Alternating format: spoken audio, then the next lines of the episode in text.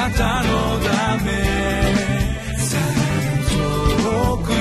り近くへ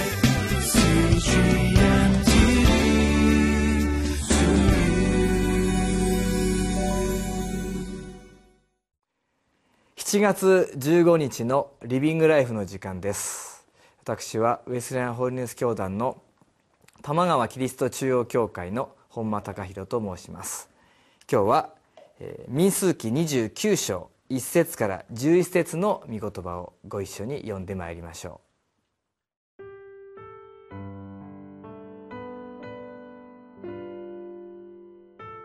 民数記29章一節から十一節第七月には、その月の一日に、あなた方は聖なる会合を開かなければならない。あなた方はどんな労役の仕事もしてはならない。これをあなた方にとってラッパが吹き鳴らされる日としなければならない。あなた方は主へのなだめの香りとして、全焼の生贄すなわち若いお牛一頭、お羊一頭、一切の傷のないオスの子羊七頭を捧げなさい。それにつく穀物の捧げ物としては、油を混ぜた小麦粉をお牛一頭につき十分の三エパ、お羊一頭につき十分の二エパとする。七頭の子羊には一頭につき十分の一エパとする。あなた方の贖いのためには、罪のための生贄として、親木一頭とする。これらは、定めによる新月祭の全焼の生贄と、その穀物の捧げ物、ジョークの全焼の生贄と、その穀物の捧げ物、および、それにつく注ぎの捧げ物、すなわち、なだめの香りとしての主への火による捧げ物以外のものである。この第7月の10日には、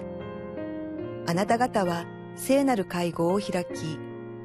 身を戒めなければならない。どんな仕事もしてはならない。あなた方は主へのなだめの香りとして、全焼の生贄、すなわち若いお牛一頭、お羊一頭、一歳のオスの子羊七頭を捧げなさい。これらはあなた方にとって傷のないものでなければならない。それにつく穀物の捧げ物としては、油を混ぜた小麦粉を、お牛一頭につき十分の三エッパ、お羊一頭につき十分の二エパとする。七頭の子羊には一頭につき十分の一エパとする。罪のための生贄は親木一頭とする。これらは、贖いのための罪のための生贄と、ジョークの全焼の生贄、それにつく穀物の捧げ物と、これらにつく注ぎの捧げ物以外のものである。2017年も半分が過ぎました皆さんはどのようなこの半年をお過ごしになったでしょうか？この7月に、新年のことを考えるというのは少し違和感があるかもしれませんけれども今日読み読まれましたですね。この聖書の箇所には、イスラエルの新年の祭りのことが書かれてあります、最初にラッパの祭りと書いてありましてそれが、新年の祭りでありまたその10日後に食材の日とありますけれども大食材日と言われるですね。やはりイスラエルの人々にとってはとても大切な日がここに記されているのであります。新年のそのラッパの祭りの後でですね10日後に大食材日が来るわけですけれどもこの10日間を人々は悔い改めの日として過ごすそうであります。そのようにしてまあ10日かけて悔い改めとそして贖いの祈りの日を迎えるのであります。幼い時からもし何か悪いことをしたら罪を犯したらすぐその場で悔い改めの祈りをしなさい。そうすれば神様は許してくださる。そのように教えられてきたと思います。もちろんそれは間違ってはいないと思います。気がつかされた時にその場で主に悔い改めの祈りを私たちがするならば主はそこで許してくださるでしょう。しかし9日10日と時間をかけて悔い改めをするということがあるならばまたそれはそれで意味のあることではないかなということも思わされるのであります。私どもの教会では日曜日の礼拝礼拝の開始の10分前からその礼拝の街道ですでに、えー、礼拝の席に座っている人たちで準備祈祷という時間が持たれます。10分前から賛美を短く歌ってそして何人かの人がお祈りをして礼拝に備えるわけであります。ある人がですね自分にとってこの準備祈祷はとても大事な時間なんだということをおっしゃっていました。さまざまな日常の自分の忙しい働きの中でですね教会に駆け込んでそして座席に座ったらすぐに礼拝が始まるというのではなくて呼吸を整えまた心を整えて主に向かうその思いというものが整えられていくためにその準備祈祷の時間その少しかける時間というものがとても大事なんだとおっしゃっていました。また私どもの教会では水曜日に祈祷会がありますけれども夜の祈祷会は7時から行われていますがそれは教会の面している道路に近い部屋で行われています。昼間は車がたくさん通り車の音がよく聞こえる部屋なんですけれどもまた祈祷会の始まるまだ7時頃は車が通ってその音が聞こえるんですが賛美を歌いまた証を分かち合いまた祈りをして御言葉を聞きとですね祈祷会のプログラムが進んでいき時間が進んでいく中でだんだん外が静かになっていくのを覚えます。最後の祈りの時間には非常に静かな中で祈りを捧げることができるわけですね。そのようにして気が付くとその外の音が静かになったように自分自身もその忙しい1週間のその週の半ばの歩みの中でですね主の前に思いが整えられ沈められていくことを感じます。悔い改めには時間がかかると言ってしまうと少し語弊があるかもしれませんけれどもしかし瞬間的な悔い改めではなく時間をかけて主の前に悔い改めをしていくということも私たちの霊的な歩みの中では意味のあることではないでしょうか。とにかく気づい気づいたら謝ってしまえばそれでいいんだというような乱暴な思いで「主よすいません」そのように言うのではなくてなぜそのような罪を犯してしまったのかもしくはなすべきことができなかったのかあの時違うことはなかったのか自分はどういう思いを持ったけれども結果的にそのような行動を選んでしまったのかそのことはどのような影響を他人に与えたのだろうか次にもう一回同じようなことが起きたら自分はどうするんだろうかそのようなことを思い巡らしていくうちに主はさまざまな導きを私たちの中に与えそして同じような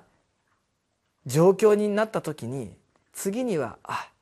あの時はこうやって失敗してしまったけれども今度はこのようにできるのではないかすればいいのではないかいやこうしなければならないそのような思いが与えられていくのではないでしょうか。そのようにして私たちの悔い改めは深くまた自分自身の過ちをさらに重く受け止めることができます。イエス様の十字架を思う時にそれはあまりにももったいない犠牲だなと思うことがありますけれども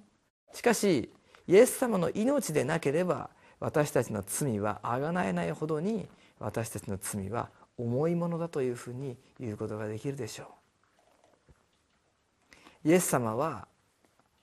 その尊い命を犠牲にしてまでも私たちを愛してくださった。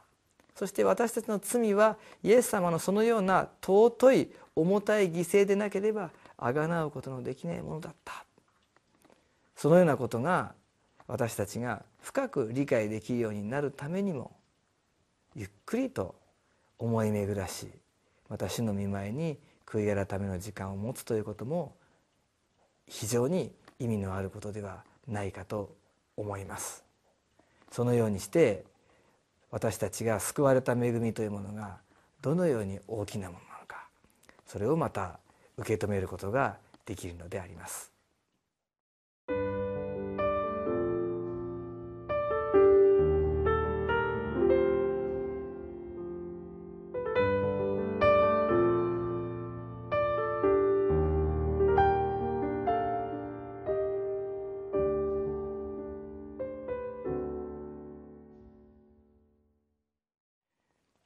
7月に新年のことを考えるというのも少しおかしな話ですけれどもしかし私たちは例えば新年をどのように過ごしているでしょうか。一年はさまざまな節目があります。その時その時に合わせて私たちの生活もリズムを持っていますしまたその時その時に私たちはさまざまなことを考えまたそれによって1年間のサイクルというものも決まってくると思います。その一つ一つに主を思い起こすまた主の恵みを考える。それをゆっくりと思い巡らす。私たちの非常に忙しい365日のその生活の中で主の恵みやまたそのお取り扱いまたそこに生かされている私自身そのようなものを考え思い巡らし主に感謝を捧げていくときに主の恵みの大きさそしてそこに覚えられている私自身ということをさらに深く知ることができます。多忙な私たちの生活であるからこそその時その時に主の恵みを思い起こしていくことによってさらに私たちの心の中に主への感謝が大きくなることでありましょう。お祈りを捧げます。愛する天のお父様あなたの皆を心から賛美します。私のようなものを尊い十字架の贖いによって救ってくださったことを感謝します。また私自身の罪はあなたの十字架のような本当に尊い重たい、えー、犠牲でなければあがなうことのできないほどの重いものであったことを覚えます。しかしその罪よりもあなたの恵みの方が大きくそのあなたの恵みと愛が私たちの歩みに満ち溢れていることそのことを感謝しつつ今日も歩んでまいりたいと思います。尊いイエス・キリストの皆によってお祈りします。アーメン。あなたのため遠くより近くへ